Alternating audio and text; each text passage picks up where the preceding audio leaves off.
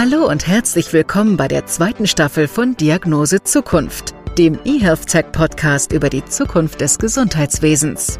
Wie wird unser Gesundheitssystem digital transformiert? Wie lässt es sich sinnvoll weiterentwickeln?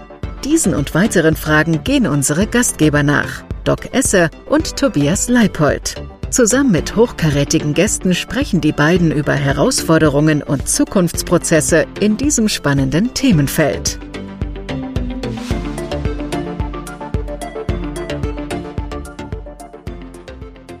Herzlich willkommen zu einer neuen Episode der Diagnose Zukunft. Heute begrüßen wir Dr. Yannick Lockel. Yannick ist Co-Founder von Incont Alert, einem Unternehmen, das einen Sensor zur Messung des Füllstands der Blase entwickelt hat. Das klingt jetzt erstmal recht außergewöhnlich. Inkontinenzpatienten soll damit aber geholfen werden, rechtzeitig die Toilette zu erreichen. So, und wie funktioniert jetzt dieser Sensor? Welche Technik steckt dahinter und wie wird er angewendet? Wir freuen uns natürlich heute mehr darüber zu erfahren. Und äh, ja, Janik, schön erstmal, dass du dabei bist. Und wir würden uns freuen, wenn du dich unseren Zuhörern einmal mit eigenen Worten kurz vorstellst. Ja, hi, ich freue mich ebenfalls sehr, dass ich hier sein darf. Ähm, ich bin Janik, ich bin der Co-Founder und CEO von Incon Alert und ähm, habe das Ganze 2016, 17 gemeinsam mit Tristan Zöll, damals meinem ersten Co-Founder, gegründet. Vom Background her bin ich eigentlich Wirtschaftsingenieur, also ähnlich wie Mark Kuchen letzte Woche schon erläutert hatte, eigentlich immer derjenige, der am wenigsten weiß im Raum. ähm, gleichzeitig aber auch immer ein bisschen über den Tellerrand hinausblicken kann. Und ähm, ja, so waren wir dann damals auch 2016, 17 eben auf einer auf einer Health-Konferenz in ähm, Hongkong. Das war so eine Businessplan-Konferenz, äh, die als Hintergrund hatte den Ansatz, dass Studenten oft für Studentenprobleme Lösungen entwickeln. Und oftmals aber diese Probleme der Welt, also wo man wirklich im, im Alltag Außenprobleme hat, beziehungsweise auch im, ähm, in der, im Business-Kontext, dass diese Probleme eigentlich gar nicht an die Studenten herangetragen werden. Und aus dem Grund wurden dann, wurde diese Konferenz, die äh, rotiert zwischen Sao Paulo, Hongkong, ähm, San Francisco und der Universität Bayreuth als deutschen Teilnehmer, ähm, wurde diese Konferenz etabliert, um dort an den ähm, Studierenden immer ja, Themen beziehungsweise aktuelle Probleme ähm, näher zu bringen. Und bei uns damals war eben das große Thema Health Tech for Seniors. Und dann gab es da ganz viele Vorträge zu Demenz, Stürzen im Alltag und auch immer wieder bei dem Thema Inkontinenz. Und bei dem Thema wurde dann von den Ärzten, die dann da ganz viele Vorträge gehalten haben, immer wieder an uns, an junge Ingenieure sozusagen, die sich dafür beworben hatten, dort sich die Probleme näher anzuschauen wurde an uns immer wieder herangetragen, dass es schwierig wäre, weil Patienten lange irgendwie teilweise im, im stationären Umfeld in ihren ähm, Ausscheidungen liegen oder ähm, dass das eben vielleicht besser wäre, wenn man irgendwie smarte Windeln und ähnliches hat. Das war uns allerdings irgendwie ein Schritt zu spät. Also sprich, der Disruptionsgedanke zu sagen, nee, wir wollen ja eigentlich nicht, dass es zu diesem Würdeverlust kommt, sondern wir wollen eigentlich schon an den Punkt davor ansetzen. Das war das, was uns dann angetrieben hat. Und haben dann gesagt, okay, wir wollen eigentlich keine smarte Winde ersetzen, sondern wir wollen, also wir wollen keine smarte Winde entwickeln, sondern wir wollen die smarte Winde ersetzen.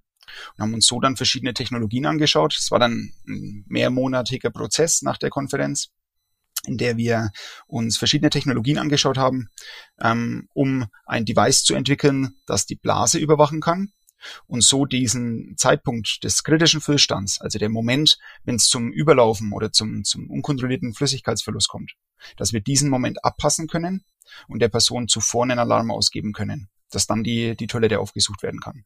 Das war mal so der ganze, der Background sozusagen, wie, wie Incontroller entstanden ist und wie ich sozusagen zu der ganzen Thematik kam. Okay, ist jetzt aber natürlich jetzt kein ganz typisches Thema für junge Entwickler, oder? Wie alt bist du, Janik? Ich bin jetzt just 30 geworden, ähm, mache das Thema dementsprechend jetzt schon seit äh, seit ein paar Jährchen. Ähm, also sagen wir mal so seit Anfang 2017 jetzt ungefähr die vier Jahre voll gemacht. Ähm, ja, war damals kein klassisches Thema für uns, muss ich auch ganz ehrlich sein. Also ich habe auch im, im bekannten Umfeld von mir niemanden, also anders als man dann vielleicht vermuten würde, dass vielleicht irgendwie die, die Oma oder, oder der Opa irgendwie Probleme damit haben.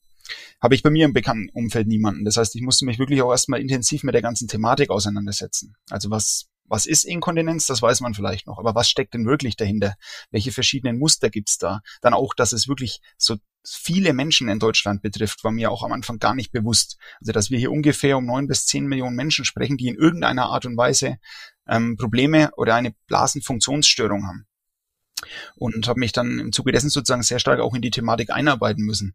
Wir haben so auch ich sag mal, am Anfang ganz stark immer von diesem klassischen Bild her gedacht. Also ich sag mal so jetzt eine, ein gehobeneres Alter, ähm, hat dann beispielsweise Probleme ab und zu beim, beim Treppen, also sie oder er, Probleme beim Treppensteigen, dass es ab und zu mal zum leichten Flüssigkeitsverlust kommt oder wenn man kichert oder ähnliches und ähm, so sozusagen so eine Art Leakage beziehungsweise eben eine Art ähm, ja, le leichte Ausflussinkontinenz vorliegt, ähm, die wir mit der Zeit dann allerdings gelernt haben, dass wir das gar nicht unser zentraler Fokus sein kann weil es dort leider sehr unterschiedliche Stadien sind, zu denen die ähm, Blase Flüssigkeit verliert. Also das ist dann mal bei einem 40 Prozent Füllstand, mal bei einem Füllstand von 80 Prozent, mal aber auch schon bei 10 Prozent, weil die Person vielleicht gerade in dem Moment ziemlich ziemlich geschlaucht ist ähm, und dann noch lachen muss und dann einfach die die innere Muskulatur ähm, schon viel früher sozusagen dann einen, äh, einen, einen leichten Tropfen rauslässt.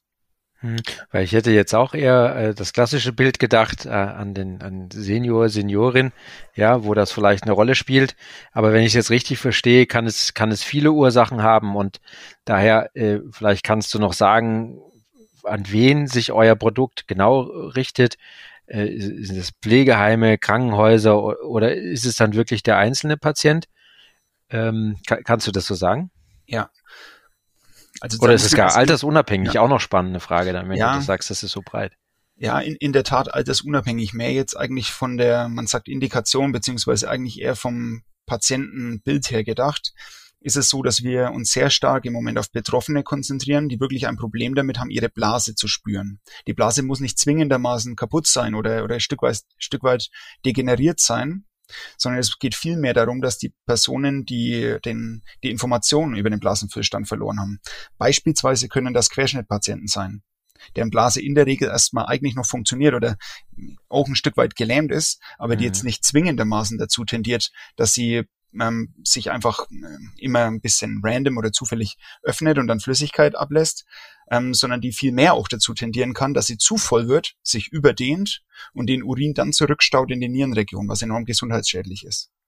Und diese Patientengruppe, also sprich alle Betroffenen, die ihre Blase schlechter oder nicht mehr spüren. Also sei es multiple Sklerose, sei es Parkinson, viele Schlaganfallpatienten haben das, ähm, haben das Problem, Spina bifida, ähm, Patienten, die äh, nach, einem, nach einer Blasenkrebserkrankung ähm, eine, eine Neoblase, also eine neue Blase eingesetzt bekommen haben. All, all jene Patienten spüren ihre Blase nicht mehr und hätten einen dringenden Bedarf, dieses Wissen wieder zurückzubekommen und so zu wissen, wie viel ist denn aktuell in meiner Blase. Wir wissen das nicht, aber wir spüren das zu einem gewissen Grad. Ah, okay, ich merke, ich, ich also jetzt gerade muss ich nicht, aber dieses, man hat das Gefühl vor einem Termin, okay, ich muss jetzt schon leicht auf Toilette, aber halte ich jetzt noch ohne Probleme eine Stunde lang aus. Dieses Gefühl ist ja diesem Patienten abhanden gekommen und das können wir ein Stück weit diese Information wieder zurückgeben, indem wir ihnen sagen, ah, okay, ihr habt jetzt etwa 50 Prozent Blasenfüllstand und gemäß der aktuellen Befüllungsgeschwindigkeit eurer Blase sollte das jetzt normalerweise noch zwei Stunden lang halten. Ich finde es super spannend. Ähm, ich weiß aus eigener Erfahrung, dass das sehr, sehr viele Menschen betrifft. Äh, Tobi, was wirklich krass ist, es betrifft eben vor allen Dingen nicht nur die älteren Herren wie uns beide, sondern Danke. es betrifft, ich habe mich mit reingenommen extra. Nein, es betrifft tatsächlich auch äh, zahlreiche junge Menschen und zwar wirklich geschlechtsunabhängig. Ähm, zum Teil natürlich dann auch nur für eine Zeit, beispielsweise bei äh, Frauen, die ein Kind geboren haben und im Rückbildungskurs sind, mhm. ähm, dann aber vielleicht noch etwas übrig behalten. Das ist bei Männern mit äh, Zustand nach Prostatakrebs, der operiert worden ist. Auch die haben mhm. oft eine Inkontinenz. Also ich finde es super Idee. Ähm, ich habe aber noch nicht ganz verstanden, wie invasiv ist denn euer Produkt? Also was passiert genau, damit der Sensor misst und wie misst er denn? Mhm. Das ist ein ganz wichtiges Thema, weil uns dieses Thema Invasivität, also dass das in den Körper reingeht, war etwas, was wir von vornherein vermeiden wollten. Also es gäbe durchaus Möglichkeiten, dass man beispielsweise so eine Art Schwimmer beispielsweise in der Blase einsetzt und dann so recht präzise messen kann, wie, wie viel Füllstand in der Blase ist. Allerdings hatten wir als Hauptziel unserer Entwicklung eine nicht-invasive Lösung zu entwickeln. Das heißt, wir haben einen, einen Sensor, der scannt im Endeffekt wie ein Pulsmesser beispielsweise, scannt der einen bestimmten Bereich des, des Körpers und kann aus diesem Scanning dann einen Rückschluss darauf ziehen, wie sich, ich sag mal jetzt, das Innere des Körpers da der, derweil verändert. Also sei es jetzt ein, ein, Pulsmesser, der vielleicht jetzt irgendwie nur einen halben Zentimeter oder Zentimeter reingeht und dann eben überwacht, ah, okay, da wird jetzt einen gewissen, also findet jetzt sozusagen der Puls statt. ähm, ist es bei uns so, dass wir mehrere Zentimeter tief durch den Körper sozusagen scannen und dann beobachten, wie sich der Füllstand der, der Blase erhöht. Wir scannen da beispielsweise auch, wie, wie sich der, die Blut durch, wie, also die, wie sich die Blut der, der in der Muskulatur verändert. Wir scannen da beispielsweise auch über einen längeren Zeitraum, ob es Veränderungen in der Fettschicht oder Ähnlichem gibt. Also all das nehmen wir mit. Als zeitkritischste oder am schnellsten sich verändernde Variable allerdings, die, die sich über drei, vier Stunden verändert, ist es nun mal eben der Füllstand, den wir dann recht schön beobachten können und dann dem Patienten eben das, die Information darüber ausgeben können, wie sich jetzt der, der Füllstand verändert hat. Jetzt ist das aber so, du hast ja gerade den, äh, die Sauerstoffsättigung als Beispiel genannt, ne? so ein Fingersensor. Mhm. Ähm, das ist für mich logisch, wie der funktioniert. Ne? Auf der einen Seite kommt äh, ein, ein gewisses Spektrum an Licht, wird reingejagt, auf der anderen Seite äh, kommt nur noch ein gewisses Spektrum raus und daraus errechnet sich dann die, die, die Sättigung ja, über das sauerstoffreiche Blut. Ähm, wie sensort der denn jetzt die Blase? Das ist mir noch nicht ganz klar. Also wo liegt der vor allen Dingen? Lege ich den dann quasi auf meinen Unterbauch? Mhm. Im Endeffekt trotzdem fast das gleiche Verfahren. Also wir nutzen eine Infrarotspektroskopie. Das also ist, auch. Mhm. Ja, mit, also sprich, jetzt für, für die Zuhörer ganz kurzwelliges ähm, Infrarotlicht sozusagen und gehen jetzt weniger darauf, was, was durchkommt, sondern mehr darauf, was reflektiert wird. Das heißt, man muss sich das so vorstellen, dass wir die, das Nahinfrarot sozusagen in den, in den Bauchraum reinschicken und dann die verschiedenen Komponenten des Bauchraums, verschiedene Frequenzen des Lichts absorbieren. Und viele der Komponenten des Bauchraums bleiben recht konstant, jetzt beispielsweise die Fettschicht. Das heißt, wir haben Frequenzbereiche, wir haben, im Moment arbeiten wir mit sechs verschiedenen Frequenzbereichen, die wir in den Bauch geben, wo wir wissen, okay, das ist eine Art Kontrollvariable, das heißt, die bleibt recht konstant. Ähm, und bleibt konstant in dem, wie sie, wie sie absorbiert, beziehungsweise das Licht eben auch reflektiert. Andere wiederum, also andere Frequenzen, gehen sehr stark auf diese Flüssigkeit und werden dann sehr stark von der Flüssigkeit absorbiert, je weiter sich eben die Blase befüllt. Das heißt, wir bekommen weniger Licht zurück und können auf Basis dieser, dieser abnehmenden Lichtintensität einen Rückschluss darauf ziehen, wie, wie stark sich sozusagen jetzt die Blase bis, bis dato befüllt hat. Das ist im Endeffekt so das, das Messverfahren. Das, das ist schon eine super Idee. Und wenn ich es richtig verstanden habe, der auch bereits zahlreiche Preise gewinnen können. Ihr wart, äh, gehört zu den Gewinnern des Medical Valley Awards. Ihr hattet äh, einen guten Platz beim Health Award, ihr äh, den ersten Platz beim IoT Innovation World Cup. Ihr könnt ihr so weitermachen. Ähm, was ist denn die Besonderheit da an eurem Produkt? Und es ist ja auch äh, eigentlich erstaunlich, dass, dass man Preise bekommt, das Produkt noch gar nicht so richtig äh, erhältlich ist. Kannst du uns was über den aktuellen Stand sagen? Zunächst zu den, zu den Preisen vielleicht gesprochen. Ich glaube, wir haben ein Produkt, also jetzt im Vergleich zu vielen anderen tollen Startups, die da außen sind und vielen, vielen tollen Technologieinnovationen, die, die unsere Welt, glaube ich, verändern könnten und uns alle maßgeblich voranbringen könnten, die, gegen die wir dann da ja oftmals antreten. Es ist schon bei uns ein großer Vorteil jetzt im, im Wettbewerb, sage ich mal, mit anderen Startups, was sich ja dann in solchen Preisen sozusagen widerspiegelt, dass wir ein sehr verständliches Produkt haben. Also die Technologie per se vielleicht jetzt nicht, aber das gesamte Konzept, okay, ein Sensor, den ich zwei Finger oberhalb des Schambeins anbringe von außen mit einem Pflaster oder einem Gurt befestige und dann dadurch meine, meine Blasenfüllstand messen kann, das mhm. ist was, das ist eingängig. Diese Inkontinenzprobleme sind auch etwas, das kennt man grundsätzlich erstmal. Viele wissen nicht, welche Probleme wirklich jetzt Personen mit einer neurogenen Blasenfunktionsstörung haben, also beispielsweise Querschnitt, dass die sich eben zuhauf einfach nur präventiv entleeren müssen, was nun mal bei Querschnitt zum Beispiel oft eine Katheterisierung nach sich zieht und dadurch einen massiven Eingriff im Alltag. Ähm, dass, dass die Probleme kennen die Leute nicht, die verstehen sie aber trotzdem. Anders als wenn ich jetzt eine komplexe, ähm, komplexe Software für etwas bauen würde, wo vielleicht ein ganz kleiner Teil der Anwender ähm, sozusagen Spezialisten dann versteht, ah, okay, das ist jetzt ein Riesenproblem, gerade außen, beispielsweise in irgendeinem XY-Kontext. Ähm, und da steckt auch richtig äh, Geld dahinter, da verschwenden wir im Moment unglaublich viele Ressourcen. Wissen das ja viele eben, also ist das auch viel schwieriger zu greifen für, für viele Außenstehende. Unsere Probleme sind schon greifbar, glaube ich. Und es ist bei uns ja auch ein, das sind wir auch schon stolz drauf an der Stelle, dass es bei uns ja auch was ist, was die Menschen wirklich weiterbringen würde. Jetzt weniger, dass wir ein hausgemachtes eigenes Problem irgendwo beseitigen würden, sondern es ist ja wirklich ein Problem, was es einfach nun mal gibt, wo wir versuchen, den Menschen dadurch zu helfen und ihren, ihren Alltag ein Stück weit wieder selbstbestimmter zu machen. Und das ist, glaube ich, was, was sehr viel Empathie bei diesen ähm, Vorträgen und bei diesen Pitch-Challenges und, und Wettbewerben am Ende erzeugt, wodurch wir da recht viel Erfolg auch haben. Die soziale Komponente ist natürlich ähm, Wunderbar, muss man an dieser Stelle sagen. Also damit schafft ihr es ja wirklich, dass äh, diese Menschen einfach äh, einen, einen großen Teil ihres Alltags sogar wieder zurückbekommen. Man sollte ja gar nicht ja. meinen, wie, wie, wie groß diese Rolle ist, dass man einfach autark äh, den Toilettengang machen kann. Aber jetzt frage ich mal, du hast ja eben als Beispiel gesagt, mh, hm, es kommt zum Beispiel beim Lachen oder beim Husten oder beim Weinen oder wenn ich halt einfach die Bauchpresse mache, einfach schon mal zu abgehenden Tröpfchen bei einer schwacheren Blase. Schafft das euer Sensor oder ist das eher etwas für jemanden, der ähm, relativ immobil im Bett liegt und der, wie du schon gesagt hast, vielleicht querschnittsgelähmt ist und äh, wo kontinuierlich durchgemessen werden kann? Ja, da müssen wir schon sehr stark eingrenzen und auch jetzt vielen Leuten, sage ich mal, ein Stück weit Hoffnung wieder nehmen, die uns kontaktieren, weil die Community ist schon sehr stark. Also wir sind sehr stark im Austausch mit, mit vielen Betroffenen, die auf uns zugehen, auch manchmal gar nicht für sich selbst, sondern einfach für Freunde oder für, für Kinder oder ähnliches. Ähm, und da müssen wir schon immer sehr stark eingrenzen und sagen, nee, das können wir grundsätzlich erstmal eigentlich nicht.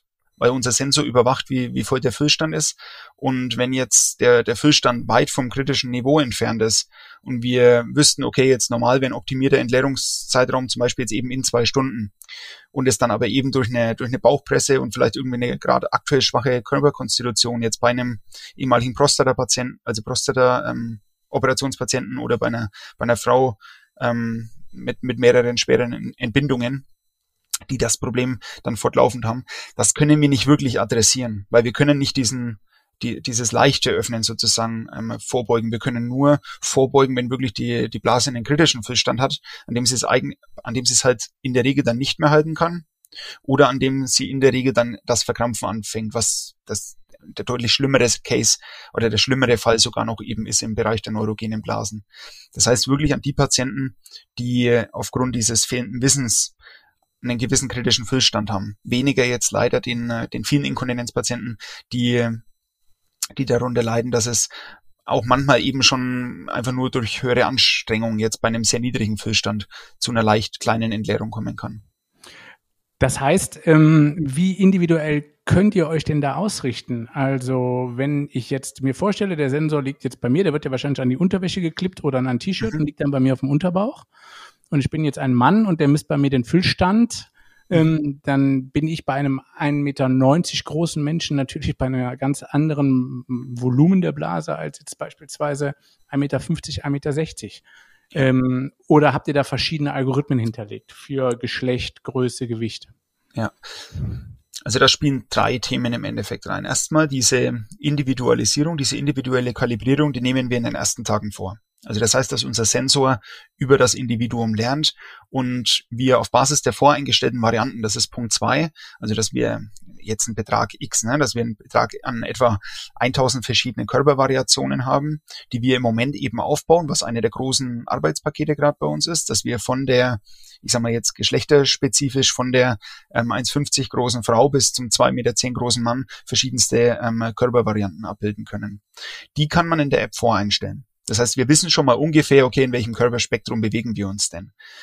Ähm, um dann allerdings in der Kalibrierungsphase den Sensor wirklich auf die Person, den Sensor im Endeffekt beizubringen, wie bei der Person genau die, die Befüllungszyklen ausschauen, wie die, wie das Blasenvolumen bei der, bei der untersuchten Person sozusagen ist kann man auch teilweise einspeisen.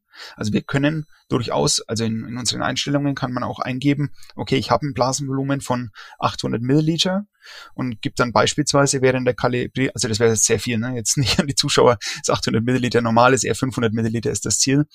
Ähm, aber man kann jetzt beispielsweise während der Kalibrierungsphase eingeben, okay, ich habe 800 Milliliter und dann während der ersten ein, zwei Tage einfach auch mal messen im Endeffekt, wie viel man denn jetzt an einem bestimmten Zeitpunkt abgegeben hat, um dann dem Sensor sozusagen wiederum dieses Wissen darüber zu geben, dass er sieht, ah, okay, diese Befüllung, das entsprach jetzt 600 Millilitern, weil wir ja nicht genau sehen, wie, oder wir können ja nicht wiegen.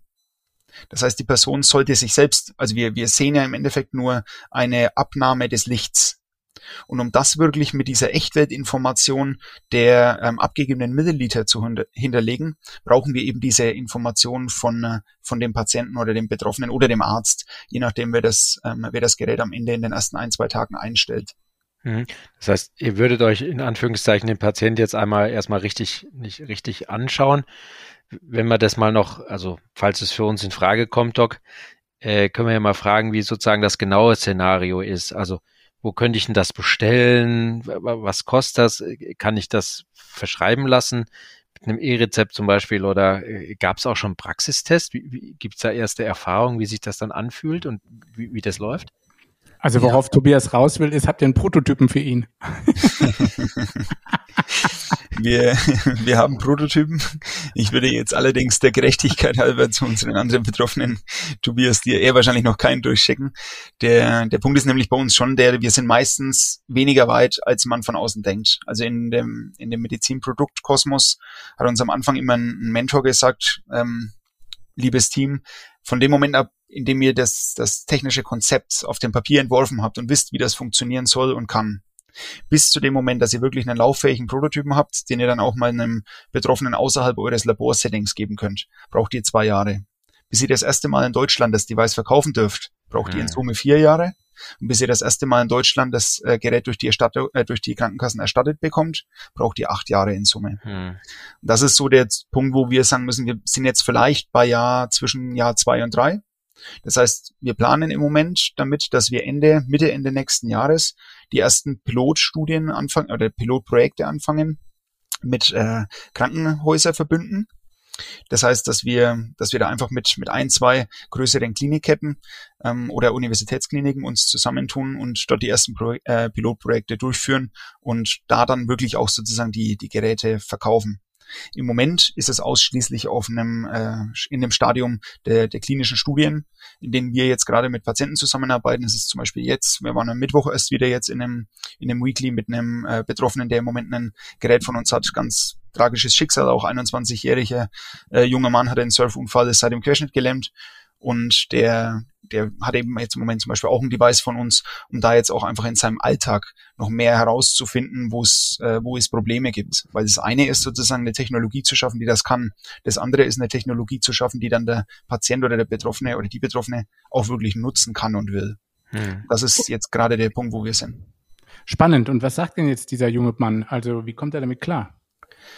Er kommt, also ich muss das jetzt natürlich sagen, aber er kommt gut damit klar. Ähm, wir lernen wirklich super, super viel. Also zum Beispiel auch die, ähm, ich sag mal, zusätzliche Services, die uns vielleicht jetzt im ersten Moment gar nicht äh, bewusst wären, ähm, wie das beispielsweise rund um diesen Katheterisierungsprozess bei Querschnittpatienten, dass sie da ja auch ihre, also dass eine Sterilisation oder eine, ähm, sorry, eine Sterilisation, dass eine dass während diesem ähm, Katheterisierungsprozess eine Desinfektion ähm, der, der Geräte stattfinden muss und dafür beispielsweise ein Timer ablaufen muss. Ähm, sprich, dass das, dass das Mittel 60 Sekunden lang einwirkt. Das haben wir jetzt beispielsweise in unsere App mit aufgenommen. Das wussten wir davor nicht. Also wir hatten uns mhm. ganz einfach noch nicht damit auseinandergesetzt und haben so jetzt gelernt, ah, okay, das wäre eigentlich ganz praktisch, wenn er sowieso schon den Alarm bekommt, er schaut aufs Handy, ah, okay, ich muss jetzt die Toilette aufsuchen. Dann haben wir auch im Zuge dieser, dieser aktuellen Studien herausgefunden, dass es nachts oftmals ein bisschen ein Problem ist oder Probleme verursacht, dass nicht genügend Licht einfach da ist. Das heißt, erstmal dieser Prozess zum Lichtschalter zu kommen, weswegen wir ab einer bestimmten Uhrzeit dann direkt den Bildschirm auch auf sehr starke Helligkeit ähm, geben, wenn sozusagen der, der Sensor anschlägt bevor dann der Patient mit dem äh, mit dem Device und mit mit seinem äh, seinen Katheterisierungsutensilien, die sozusagen den die Toilette aufsuchen kann und dort dann auch auf der App direkt, also damit kein Medienbruch stattfindet, direkt in der App ähm, eben auch diesen Timer ablaufen lassen kann. Aber der sagt natürlich ähm, der Yannick direkt auch ein, ein, ein Wort, nämlich App. Ja, das ganze Ding wird per Smartphone und Smartwatch genutzt. Und da frage ich mich natürlich, mh, hm, wie sieht es aus mit den älteren Personen? Die werden ja immer noch den Großteil der Nutzer ausmachen. Sind die da gegebenenfalls etwas mh, hm, skeptischer? Ja, da muss man differenzieren. Die Frage haben wir uns am Anfang auch ganz stark gestellt. Also es war eine der, der vorherrschendsten Themen, als wir gerade am Anfang noch gar nicht so genau wussten, in welchem genauen betroffenen Feld wir uns bewegen. Also das mit der neurogenen Blasenfunktionsstörung, das hat sich ja dann erst so mit der Zeit eben sehr stark als, als erste Zielgruppe sozusagen entwickelt. Ähm, am Anfang waren wir ganz stark im ausschließlichen eigentlich, ausschließlich eigentlich im Seniorenumfeld. Ähm, und haben da allerdings dann auch, als wir Betroffene kennengelernt haben, die eben darunter leiden, die, die aber ansonsten noch größtenteils selbstständig sind, haben wir uns mit denen unterhalten. Gut, das war jetzt wieder ein Beispiel eines Querschnittpatienten, aber ich hatte dann da einen, und das hat mir ein bisschen so die Augen geöffnet, der dann ein Interview mit mir hatte, haben wir uns zum Kaffee getroffen, haben uns dazu ausgetauscht und dann hat er gesagt, Janik, denk da nicht so viel über die App nach. Wir haben für alles in unserem Leben mittlerweile Technologie und müssen uns Technologie dafür beschaffen, um überhaupt klarzukommen im Alltag. Also er jetzt beispielsweise wieder eben ein Querschnittpatient, auch schon gehobeneren Alters, also knapp 60, ähm, und hat gesagt, Janik, ich habe mein Auto umbauen lassen. Ich habe hier einen Rollstuhl, in dem ich den ganzen Tag drin sitze. Ich muss mich den ganzen Tag mit Technologie auseinandersetzen. Das Einzige, wo ich noch keine technologische Unterstützung habe, ist, dass ich achtmal am Tag mich kathetern muss, um meine Blase in der Hälfte der Fälle einfach nur präventiv zu entleeren. Und das hat mir so ein bisschen die Augen geöffnet, dass da wirklich ein, ein, großer Wille auch einfach da ist, dieses, dieses verlorene Körpergefühl und dieses verlorene Wissen durch Technologie auch wieder ein Stück weit sozusagen zurückzuerlangen. Ja, es hat dann einfach auch direkten Nutzen. Ne? Das ist ja. schon toll. Ich glaube, Janik, da sollten wir uns nochmal zusammentun, denn wir haben in dem Forschungsprojekt noch eine intelligente Toilette entwickelt, mhm. die diverse Daten erfassen kann. Ich glaube, das könnte wahrscheinlich hervorragend zusammenpassen. Ja. Aber sag mal, ähm, was denkst du denn? Wo, wo steht Incont, Incont Alert in einigen Jahren? Was, äh, was für ein Potenzial siehst du? Und äh, vielleicht auch eine spannende Frage, kann die Technologie auch auf andere Bereiche ausgeweitet werden? Was denkst du? Ja, wir haben dafür einen, im Endeffekt einen, einen wir nennen auf, im Startup sprechen mit Two-Step-Approach, also im Endeffekt einen, einen Zwei-Schritt-Vorgehen, wo wir sagen, im ersten Schritt ist es erstmal wichtig, dass wir uns auf Basis unserer Kernkompetenz jetzt als junges Startup ähm, ausbreiten, sage ich mal. Das heißt, dass wir möglichst vielen Menschen dabei helfen können. Ähm, das beginnt natürlich jetzt hier irgendwo in Deutschland, das geht dann weiter ähm, nach Europa und in die USA und, und gewisse asiatische ähm, Länder. Das wird ein, ein erster großer Punkt sein, weil diese Probleme gibt es auf der ganzen Welt. Das ist jetzt kein, kein hausgemachtes Problem in Deutschland, sondern das ist ja wirklich ein körperliches, eine körperliche ähm, Herausforderung, die es auf der ganzen Welt gibt. Und das heißt, das ist unser, unser erster erster wichtiger Schritt, sozusagen das erstmal im Markt zu etablieren und dann die, die weiteren ähm, Länder und, und äh, Betroffenen sozusagen bedienen zu können. Auch darin, weil die Frage vorhin schon mal kam, während dieses ersten Schritts sozusagen haben wir einen, wiederum einen, einen Zwei-Schritt-Ansatz, wonach wir zunächst mit Krankenhäusern, mit Pflegeeinrichtungen und Ähnlichem kooperieren und dann im Nachgang, wenn es vor allem auch Richtung Erstattungsfähigkeit hingeht, dann auf ähm, die, die ganzen Betroffenen außen zugehen ähm, und ihnen auch ermöglichen wollen, selbst ähm, das, das Gerät zu beziehen. Bis es soweit ist, allerdings wird es wahrscheinlich für die Betroffenen außen schon noch ein, ein große, eine große Herausforderung sein, das einfach selbst stemmen zu können, weil die Technologie ist nicht ganz, nicht ganz trivial. Ähm, und dementsprechend wird unser, weil die Frage auch schon kam, unser Gerät wahrscheinlich jetzt nicht für, für also ein genaues Pricing ist noch nicht klar, aber es wird eher unrealistisch sein, dass das Gerät jetzt für 50 Euro Beispiel, beispielsweise erstehbar sein wird. Deswegen das sozusagen das, das Vorgehen im ersten großen Schritt ist, also zunächst sozusagen im B2B, also sprich im, im äh, Austausch mit anderen Krankenhäusern, Pflegeeinrichtungen, dann die Erweiterung auf, ähm, auf weitere Länder und Regionen. Und im zweiten Schritt entwickeln wir im Endeffekt ein, eine Scanning-Technologie. Also wir können, kommen anders als viele, viele andere Nahinfrarot-Technologieansätze, kommen wir relativ, können wir einen relativ großen Bereich ähm, des Körpers scannen, was die Anwendung auch für andere Problemstellungen erlaubt. Also dass man beispielsweise damit vielleicht auch über einen, über einen longitudinal, also einen längeren Zeitraum ähm, Krebs, Krebs ähm, äh, Zentren oder, oder also, dass man über einen längeren Zeitraum ähm, Krebspatienten zum Beispiel ähm, damit untersucht, scannt und schaut, ob es da Veränderungen gibt im Körper. Also sprich, dass man eigentlich mehr vom weggeht für jetzt vom aktuellen Anwendungsfall hin zu einer Körperscan-Technologie. Das erinnert mich schon alles ziemlich sehr an Enterprise wenn die sich beamen. Ihr das noch vom Kopf, wenn ihr das noch im Kopf habt. Janik, ich muss sagen, also ich weiß nicht, wie du das siehst, Tobias, ich finde eure Idee sensationell. Und äh, ja, super, absolut. Ja, und nach wie vor, also ich meine, ich betreue sehr, sehr viele Patienten, ähm, nicht in dem Bereich natürlich, sondern äh, die Patienten, die da eingeschränkt sind, sind leider auch oft in der Beatmung eingeschränkt. Und ich kenne eben genau diese Problematik und weiß dann eben auch, wie unangenehm diese Menschen, wie, wie unangenehm es diesen Menschen ähm, damit geht. Also von daher glaube ich, äh, seid ihr da auf einem richtig guten Weg.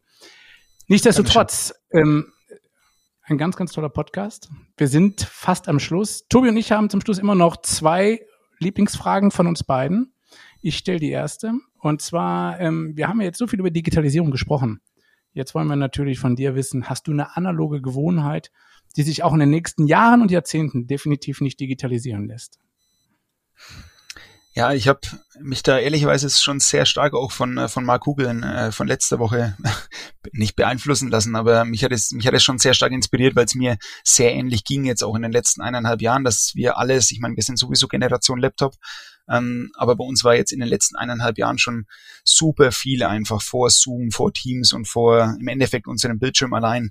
Weswegen ich sehr stark jetzt nicht nur im, im Bereich, wie es, Marc letzte Woche aufgeführt hat, zu sagen, ja, dieses mit Freunden treffen und mit der Familie treffen und mal ein Bier trinken, ähm, dass das sozusagen eine seiner analogen Angewohnheiten ist. Das will ich noch weiter unterstreichen. Ich würde eigentlich noch viel weiter gehen und möchte sagen, dass ich nicht nur auf jetzt beispielsweise dass die Interaktion mit meinen Freunden ähm, bei einem Bier, sondern alle meine Freizeitaktivitäten ich sehr gerne eigentlich analog halten möchte und damit auch ein Stück weit Abstand zu meinem Berufsalltag zu bekommen, weil sich der einfach zu 95, 99 Prozent ähm, vor dem Bildschirm, Teams und im Endeffekt keinem hormonellen Austausch mit anderen, äh, mit mhm. anderen ähm, Personen ähm, stattfindet. Und so beispielsweise, es gibt ja schon Videospiele oder ähnliches, bin ich jetzt vielleicht auch schon leicht rausgewachsen, aber für mich, mir gibt's einfach so viel mehr mit meinen Freunden dann irgendwie mal zum Kicken zu treffen, als dass ich mich jetzt mit meinen Freunden zum FIFA-Spielen oder ähnlichem verabreden würde. Also das ist schon so ein Punkt, wo ich sage, ähm, dieses soziale Miteinander, nicht nur jetzt wirklich das explizit soziale Miteinander, sondern auch die weitere soziale Interaktion in der Freizeit. Das ist das, was bei mir auf jeden Fall ich jetzt noch viel stärker auch analog sehe, als ich es vielleicht vor eineinhalb Jahren gesehen hätte. Absolut. Doc, da, da wären wir dabei, oder? Absolut. Also der, ich sag mal so, soziale Kontakte pflegen, gerade jetzt zu Pandemiezeiten, auch wenn es ja jetzt hoffentlich besser wird. Aber das ist etwas, äh, das sollte man sich eigentlich immer im Leben auf die Fahne schreiben und auch schön weit nach vorne tragen. In, insofern führt uns das zur Frage mit dem Blick in die Zukunft. Janik, wie lautet denn deine persönliche Diagnose Zukunft? Ja, und da hatte ich, hatte ich natürlich auch schon leicht ein bisschen drüber nachgedacht und hatte mir gedacht, dass das schon auch sehr stark damit einhergeht. Wir leben im Moment in einer Welt der, der immer stärkeren Vernetzung. Ich habe beispielsweise in meiner vorherigen Tätigkeit als, äh, als Forscher im, im Blockchain-Bereich ähm, habe ich ein System zum Blockchain, ein Blockchain-basiertes Bezahlsystem für die Kommunikation von Autos ähm, entwickelt. Also sprich, dass auch Autos, unsere Autos zukünftig, wenn wir miteinander auf der Straße fahren, miteinander kommunizieren können, sich Daten austauschen können und dann eine ökonomische Layer dafür haben.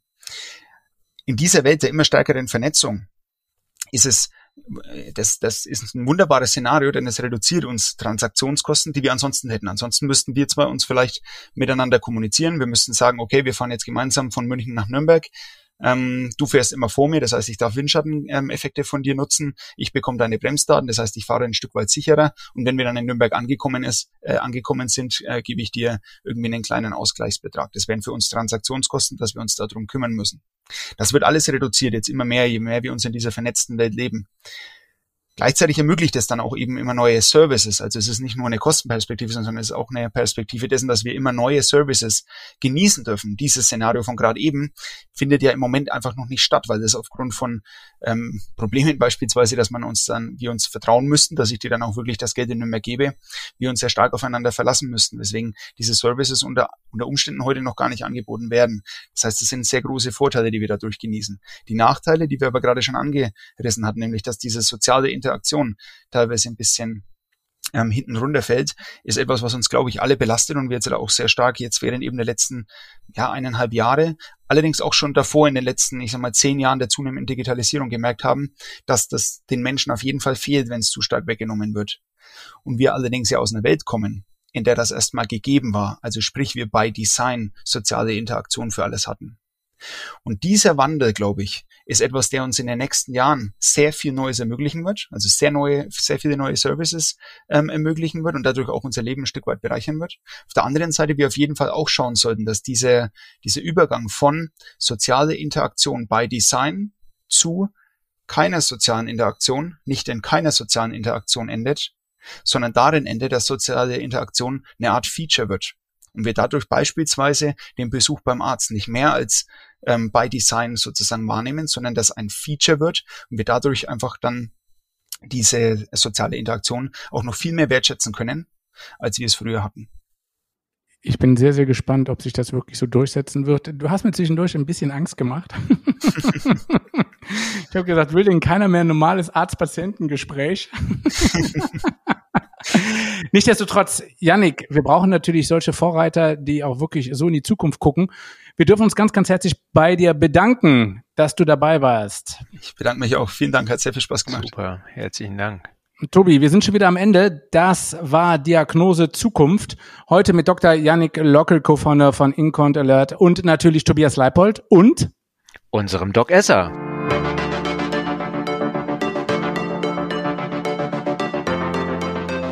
Wir hoffen, wir konnten Ihnen heute ein paar neue Denkanstöße geben und freuen uns auf die nächste Episode.